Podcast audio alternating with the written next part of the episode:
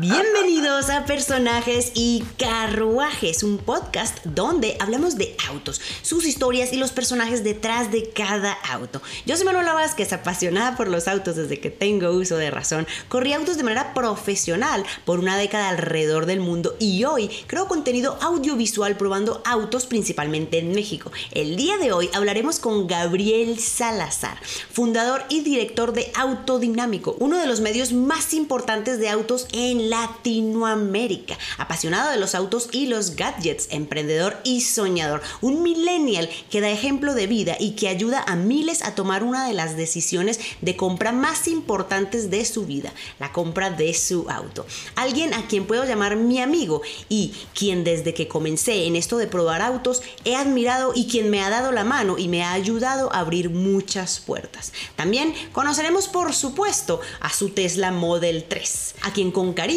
llama Edison. Pero antes de comenzar te pido un poco de paciencia con el audio, ya que este formato nació para YouTube. Entonces quizás el audio no sea el mejor y quizás tendremos momentos donde hablaremos cosas que sería mejor ver. Pero bueno, así que aprovecho y te invito a que te pases por mi canal de YouTube para ver lo que quizás quedaste con dudas. Ajá. Y eso sí, después del episodio número 10 ya todo está pensado para podcast. Así que espero te disfrutes este episodio. Bienvenidos y vamos con el episodio. Soy apasionado por los autos, pero los autos son la combinación de arte, ingeniería, ciencia y practicidad.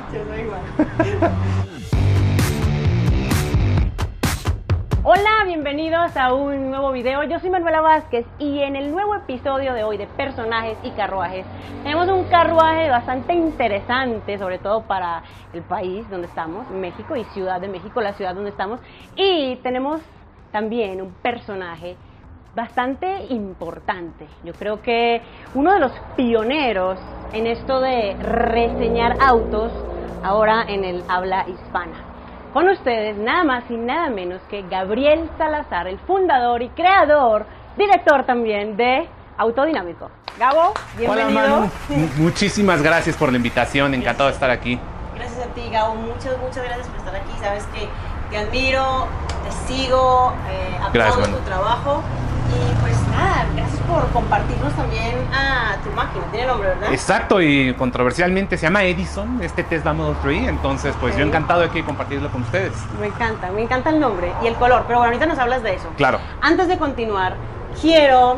Ya te, te presenté, pero me gustaría que tú en tus propias palabras nos contaras quién es Gabriel Salazar. Ok, pues eh, como tú lo mencionaste, soy el director y fundador de Autodinámico y la idea que surgió con Autodinámico hace ya algunos años era compartir los autos, pero los autos hacia, digamos, de gente más mundana, no petrolheads, no aficionados, sino gente que realmente tenía la necesidad de buscar un automóvil, ya sea para uso personal o para gusto o para trabajo, lo que sea, y que quería conocer más de los autos y no era experto. Así es como surgió Autodinámico, con la idea de reseñar los autos, de compartir este enorme y a veces complejo mundo que existe a cualquier tipo de persona. Nosotros siempre decíamos, si mi mamá que no sabe ni le importan los coches, si ella entendía un video de autodinámico, entonces el video funcionaba.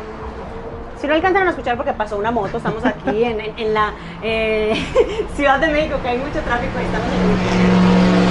Esto va a estar interesante. Pero lo que acaba de decir Gabo es, si mi mamá no entiende, Sí, si mi mamá entiende el video y lo que estoy diciendo del coche, entonces funciona. Porque quiere decir que está hecho en un lenguaje y está hecho en un estilo que funciona para todos.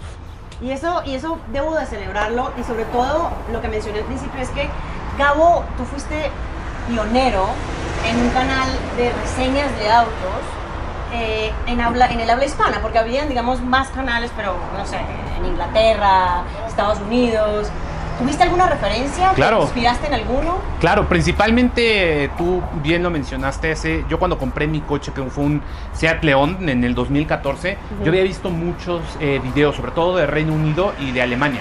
Eran los que más funcionaban. Obviamente en alemán, pues, con subtítulos, ahí como se podía. Y en Reino Unido había varias inspiraciones como Mark Watson, de, que hoy en día está en Car Wow, pero empezó en Car Buyer. Eh, también en Estados Unidos con un canal que se llama Cine on Cars, eran como la referencia que yo tenía de qué tipo de contenido quería crear para América Latina. Y en ese momento, en habla hispana, casi no había este tipo de contenidos. Entonces fue el momento de crear. Muy pocos, muy pocos. Y algo que me sorprende es que cuando yo, cuando yo empecé mi canal, obviamente tú empiezas a ver qué hay, ¿no? Entonces empecé, pues, obviamente Gabo está ahí, eh, de los top en, en- en cuanto tú pones cualquier auto y te sale uno de los tuyos, uno de tus videos. Y, y me fui hasta el primero que hiciste. Me fui hasta el primero. Y es, el formato es el mismo. Lo tenías muy claro. Claro. O sea, hiciste una investigación, lo, sabías para dónde ibas. Sí, sí, desde luego. El formato fue estudiado para que fuera, para que tuviera resultados. O sea, la idea era empezar como en el mismo proceso que tú compras un auto cuando vas a un distribuidor. En ver el auto por fuera, más o menos analizarlo, decir, "Oye, me gusta, no me gusta, el color, el diseño, qué tal. Después pasar al asiento del conductor, donde idealmente todos queremos estar. Ver todos los gadgets, las pantallas, el equipo, cómo te sientes en el auto. Pasar después a los asientos traseros, a la cajuela. Todo lo que haces mientras el auto esté estacionario en el distribuidor. Y después, si te convence y si te gusta, es que haces la prueba de manejo. Y en ese momento es donde te das cuenta a lo mejor de los pequeños detalles que, que podrían mejorar o que podrían acomodarse a tu vida. Y por eso es que el, el diseño de la, la reseña completa está, está puesta de esa manera, para que sea una experiencia muy orgánica para todo aquel que algún día ha comprado o ha querido comprar un auto. Claro, claro, claro. Está muy bien logrado, muy bien logrado el formato. Además, te disfrutas los autos también, ¿no? Me encantan. O sea, eres, eres apasionado por los autos. ¿Por qué empezaste esto?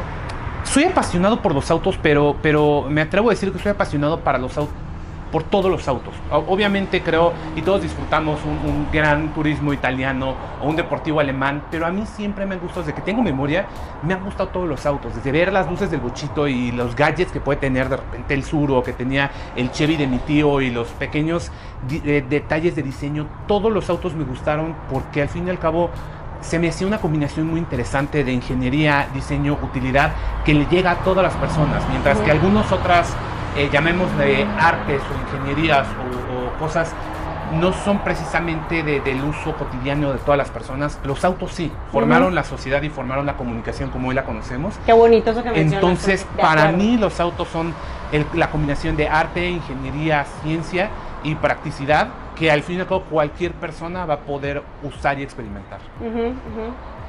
Y que no sé si lo mencionamos en, este video, pues lo mencionamos detrás de cámaras hace un ratito, y era que, oye, la compra más importante de una familia o de una persona generalmente es su casa. La segunda más importante es su auto. Y muchas Entonces, veces es la primera incluso, sobre todo en generaciones. Sí, y en las generaciones como las nuestras, donde a lo mejor el comprar una casa aún está lejos de nuestras expectativas.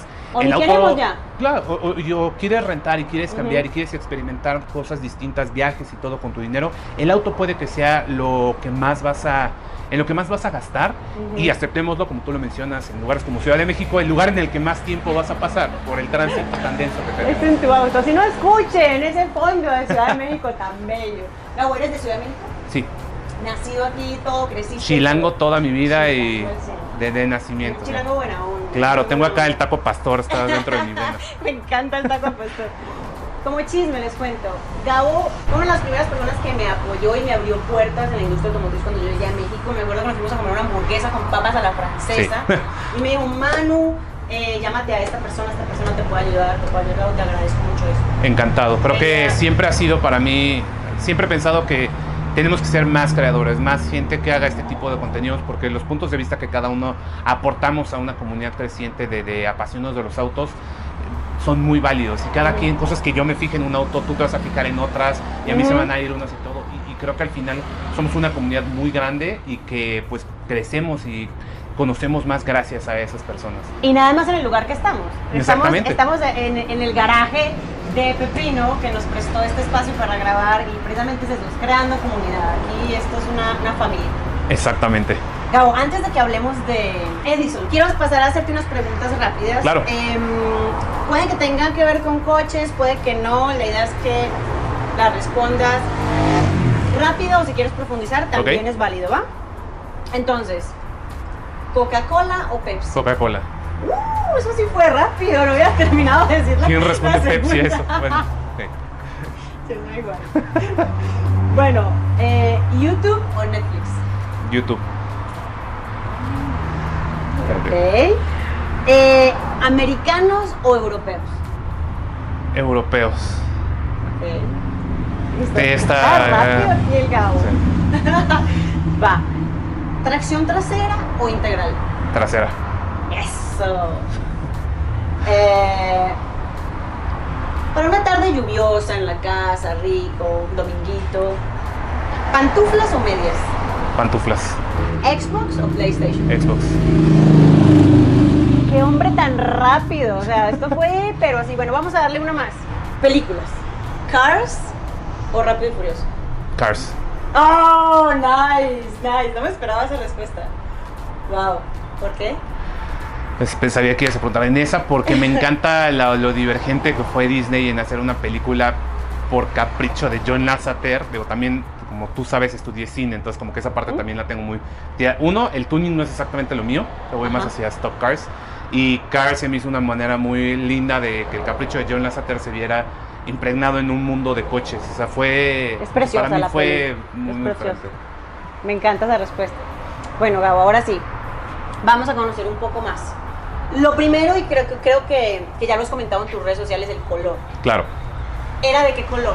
Originalmente este, que o sea, su nombre completo, si le pones es Tesla Model 3, mayor autonomía, tracción trasera, eh, no me acuerdo qué otra parte. o sea, Ah, porque hay rango, hay diferentes Sí, rangos, o sea, ¿verdad? hay, hay distintos este, tipos de Model 3, todos se ven iguales, pero eh, lo que cambia es el tamaño de la batería, la, la propulsión, si es tracción trasera o integral, y este también como los las cosas extra que trae, por ejemplo, como el manejo semiautónomo. O sea, lo, se pone dentro de la configuración, aunque es puro software. Entonces, en es- este auto en particular era color rojo. O sea, cuando Ujú. yo lo compré era color rojo y para ser honesto, yo no quería un color rojo del coche. Ujú. Aquella vez cuando yo tenía en mente comprar el auto, me acer- se acercó conmigo la gente de Tesla y me dijo, oye, hay la oportunidad de comprar un auto raro que llegó a México, medio por errores de, de la configuración, pero esta configuración no está pensada para México, que era la, la batería grande, se, Ujú. Llama- se denomina mayor autonomía y únicamente tracción trasera. Normalmente, sí, normalmente son tracción integral. Uy, debe jalar. grande. Entonces me dijeron, todo está bien, pero es rojo. Y yo quería que fuera azul.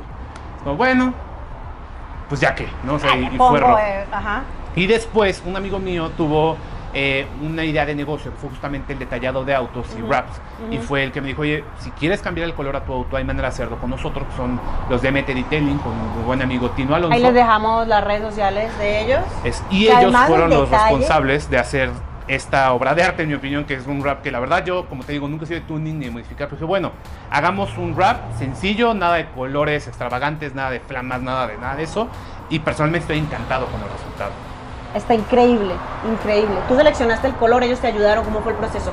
Es, exactamente, o sea, ellos nos dieron obviamente el mostrario, nos dijeron, hay un montón de colores de azules que yo quería, tanto lo puedes poner un azul normal que parece de fábrica, brillante y todo, a mí siempre me han gustado los autos mate, pero son, eh, para ciertos autos quedan y en ciertos mates, o sea, no, no es tan sencillo el color y el mantenimiento es complicado.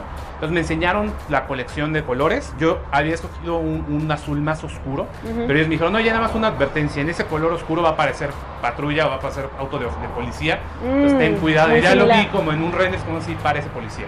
Entonces, Y eso eh, no quiero.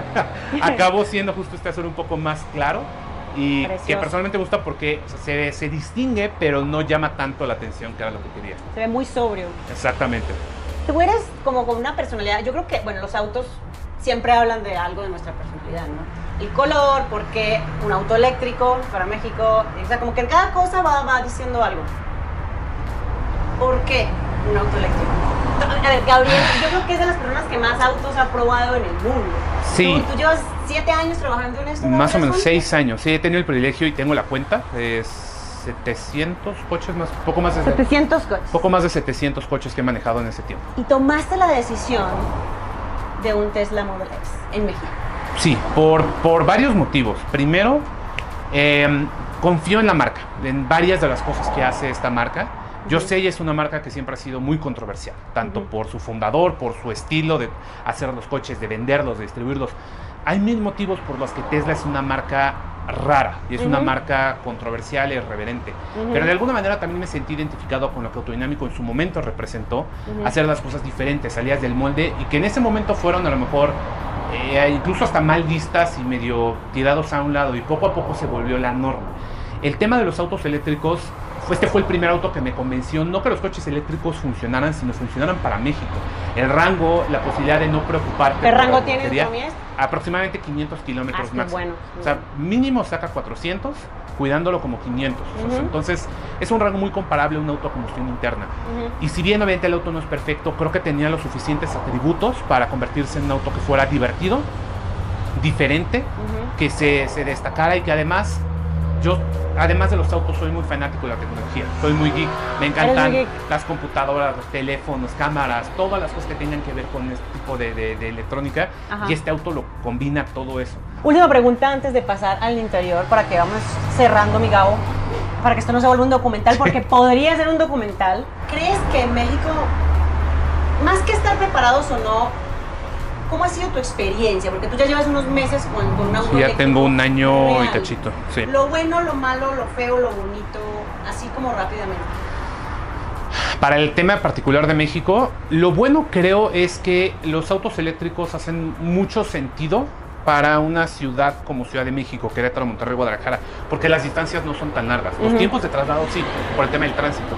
Pero si tú comparas a lo mejor Los Ángeles, donde un traslado, como llaman ellos, un commute de tu casa al trabajo, comprende 50 kilómetros, en México rara vez excede los 10, 15 kilómetros. Haces 40 máximo al día. E incluso el eléctrico con menor rango es suficiente para tu día a día. El reto son los, los viajes en autopista, esos son donde necesitas infraestructura. Ahí es donde está el otro reto. O sea, la- las ventajas del coche eléctrico es, en México funcionan de maravilla, no les afecta la altitud de la Ciudad de México, no les afecta las distancias porque son distancias cortas y en general son autos muy fáciles de mantener al tener pocas piezas móviles y pocas piezas que generen desgaste. Los retos son, eh, desgraciadamente, con legislaciones y gobierno. Primero que nada, hay huecos legales extraños, la falta de incentivos es un tema que creo que es importante porque al final un auto eléctrico es un auto costoso y en todos los países se ha resuelto con incentivos fiscales. eh, Aquí no tan- hay. No, tanto federales como locales y en México casi, son casi inexistentes. Y el otro tema también es el, el tema de la venta de electricidad. También la electricidad, como la gasolina, tiene que ser un negocio. Y si no es un negocio, pues nadie va a invertir en ella. Las legislaciones actuales no permiten la venta directa de, de electricidad entre particulares y eso limita la- el interés de invertirlo en eso. Y como pues obviamente la muestra de vehículos eléctricos en México será del 0.2%, Muy bajita todavía. entonces el gobierno no va a invertir tampoco en estas llamadas electrolinearas. Entonces tenemos un problema ahí del huevo y la gallina, de que si no hay autos eléctricos no va a haber infraestructura y sin infraestructura no habrá autos eléctricos. Entonces creo que esas son las principales limitantes que suceden en México.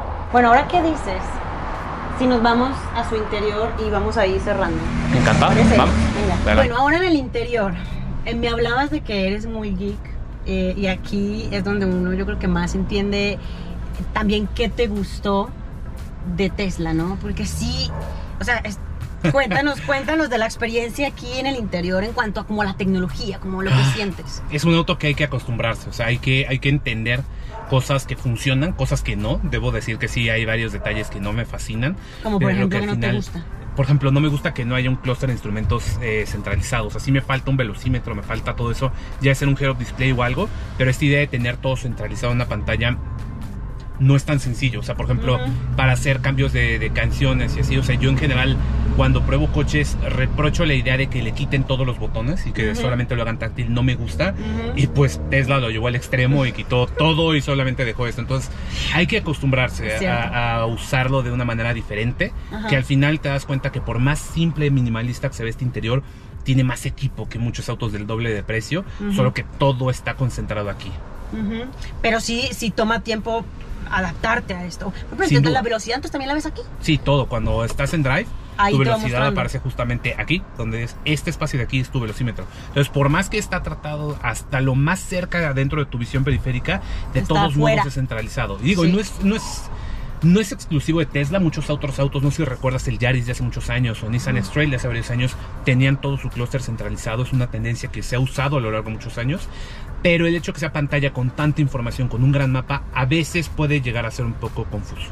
Claro, claro, total. ¿Y qué es lo que más te gusta de su interior? Del interior creo que es el, el minimalismo. O sea, me encanta que este auto siempre se ve, como dirían en inglés, timeless. Creo que a pesar de los años se va a seguir viendo un interior muy limpio, muy bien. Pero sin lugar a dudas, mi parte favorita, que creo que son de esas cosas que hasta que posees el auto te das cuenta y con una semana de prueba no, no te alcanza a ver, es el tema de las actualizaciones. Este auto desde que lo compré en marzo del 2020 a la fecha ha cambiado, ha mutado y ha evolucionado. Y eso es algo que me ha encantado. De repente, y sí funcionan las actualizaciones. no es como lo que te dicen, sí, la puedes actualizar no, y no, luego no. Y son cosas que ves. O sea, a mí me, me, sucedió, por ejemplo, que ha mejorado el sistema de autopilot. La aceleración se mejoró de cuando lo compré. Es 0.5 segundos más rápido en aceleración de cuando originalmente lo compré. ¡Wow! Se cambió la interfaz. Solía ser distinta. Se cambió la interfaz y te da el instructivo. Digo, le aumentan cosas como juegos y así que no te importan, pero también los tiene. Pero sí, sí sientes que hay un, un verdadero avance y que el auto cambia. No es una actualización que no percibes. Hay varias de esas, pero si no son, son actualizaciones tangibles que puedes ver y puedes utilizar. Es lo que más me ha gustado. La marca no te suelta y ya vete con tu coche y ya. No, está ahí presente. Todo el tiempo. Todo Incluso el tiempo. cuando llegas a tener algún accidente, cuando llegas a tener algún servicio o algo, sientes que la marca está ahí. A veces da un poco de miedo porque en un punto eh, llegué a tener demasiado... un problema. Sí, llegué a tener un problema con una llanta y llamé y comenté, oigan, es que el auto suena algo. Ah, danos unos minutos. Ah, claro, ya checamos que estás aquí, que tú le, le pasa esto, ahora vamos a arreglar. Es como, ok, yo ni sabía que tenía eso, pero ellos lo tienen remotamente muy, muy estaban ahí. Y ha habido cosas que solucionan ellos de manera remota. Si no es nada físico, si es algo de software, ellos lo arreglan el auto estando en el lugar de estacionamiento y, el, y eso se está arregla. fascinante. Es impresionante fascinante. y es algo totalmente distinto a como estamos acostumbrados. Wow, sí, un, un, un, acercamiento, más bien una vivencia, no solamente de manejo, de, de, de, de la experiencia del espacio, sino de la, de la marca. Exacto. Exacto. Y, y, digo, no soy vendedor de Tesla y al fin y al cabo adoro todos los autos, pero sí es una experiencia muy distinta este auto a cualquier otro que, que me ha tocado manejar. Definitivamente, definitivamente. Bueno, Gabo, ahora sí, para ir cerrando. ¿Para dónde va Gabriel Salazar? ¿Para dónde va Autodinámico? Chismoseanos aquí. Aquí Ay. nadie se va a enterar. Como millennial estoy conflictuado, no saber qué va a hacer en mi vida, pero... pero al final Autodinámico creo que ha logrado su objetivo hasta este momento que ha sido posicionarse en ese, en ese hueco que hay entre el periodismo y la comunicación, llámalo de influencers o de... O de pues sí, de tratar de llegar de una manera diferente. Tratamos de comunicar lo más que se pueda en cuanto a autos y creo que nos hemos posicionado muy bien. Me encantaría... Yo, yo, yo me atrevo a, a, interrumpirte. Creo, yo estoy segura, o sea, tienes un canal de YouTube y tiene un 1.2, 1.2 millones. 1.2 millones de seguidores y tus videos no bajan de 200 mil views. Eh, el, el, estás haciendo un trabajo muy bien. Muchas gracias, pero creo que se puede hacer todavía más. O sea, el, nuestra uh -huh. idea sería uno, expandirnos hacia otros mercados, o sea, salir hacia Estados Unidos, salir hacia el resto de América Latina o España, uh -huh. porque al fin y al cabo creo que esta fórmula funciona y, e incluso en mercados tan grandes como Estados Unidos creemos que no existe tal cual y lo podemos eh, adaptar y hacer así. Uh -huh. A mí personalmente me encantan muchas otras cosas que no solamente son los autos, a todo lo que son, como mencioné, gadgets, este, máquinas, aviones, todo eso me encanta y tener la posibilidad de compartirlas de una manera distinta uh -huh. también sería parte de lo que algún día me ¿No gustaría. ¿Has pensado hacer reseñas de aviones sí, o me encantaría, pero no tengo, no me da la vida de hacer más. Eh, empezamos Motodinámico hace unos meses. Que está genial. Y, ahí les dejamos las redes sociales para que va. Ahí está también Motodinámico y no me da la vida de hacer más. Entonces, si bien yo quiero y, y a, me encanta que la gente y las marcas nos busquen para, para que, oye, por favor, opina de este coche, por favor, prueba esto, ven a ver esto. Lo adoro y nos encanta. No hay manera que me partan más pedazos. Entonces, estamos viendo cómo paso diversificar pasito. un poco. Paso a pasito. Exactamente. Pues, Gabo, te deseamos todos los éxitos del mundo. Gracias, Eres, vuelvo y repito, un gran ser humano, un, un, gran creador de contenido, porque creo que eso eres, y ayudas a la gente de verdad a tomar una decisión de compra. Creo que es muy necesario tu honestidad, lo haces muy bien. Gracias por estar aquí. No, gracias a ti, mano, de verdad. Muchas gracias y qué, qué, buena iniciativa esta que estás haciendo para ver a más gente también lo que estamos haciendo y cómo cada uno de nosotros aportamos nuestro granito de arena a esta gran industria automotriz que tanto nos encanta. Entonces, nos mil fascina. gracias, mano. A la comunidad. Ahí les dejo las redes sociales de Gabo. Gabo, te queremos. Muchísimas gracias. Espero les haya gustado el video y espero verlos en un próximo video. Besos. Bye. ¿Qué tal el episodio del día de hoy? Gabriel Salazar, el mismito de Autodinámico. ¿Quién hay por ahí? Fan de Gabo, ¿eh? Yo soy fan, me considero fan. Eh, aplaudo el trabajo que ha venido haciendo Gabo durante siete años. Hay algo que debo de resaltar, porque no sé si tú sabes eh, que hace siete años YouTube no era lo que es hoy y, menos en el tema automotriz y menos en Latinoamérica. No eran muchas las personas, más bien eran muy pocas las que hacían esto de contenido con autos para YouTube.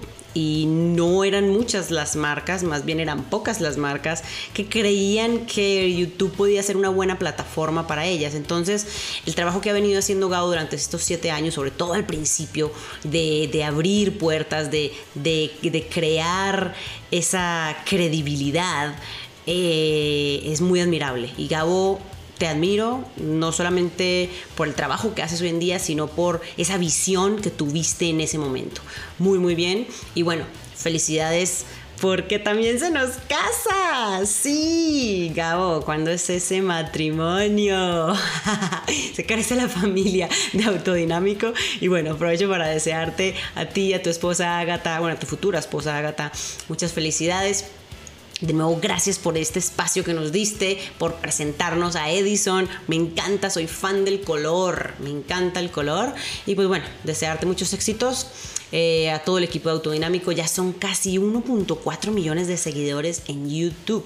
¡Wow! ¡Bravo, bravo! Pero bueno, ya no me extiendo más. A ti que estás ahí detrás de la bocina, detrás de los audífonos, que estás ¿qué? comiéndote unas papitas fritas, un mango biche ¿Qué andas haciendo? ¿Una carnita asada quizás?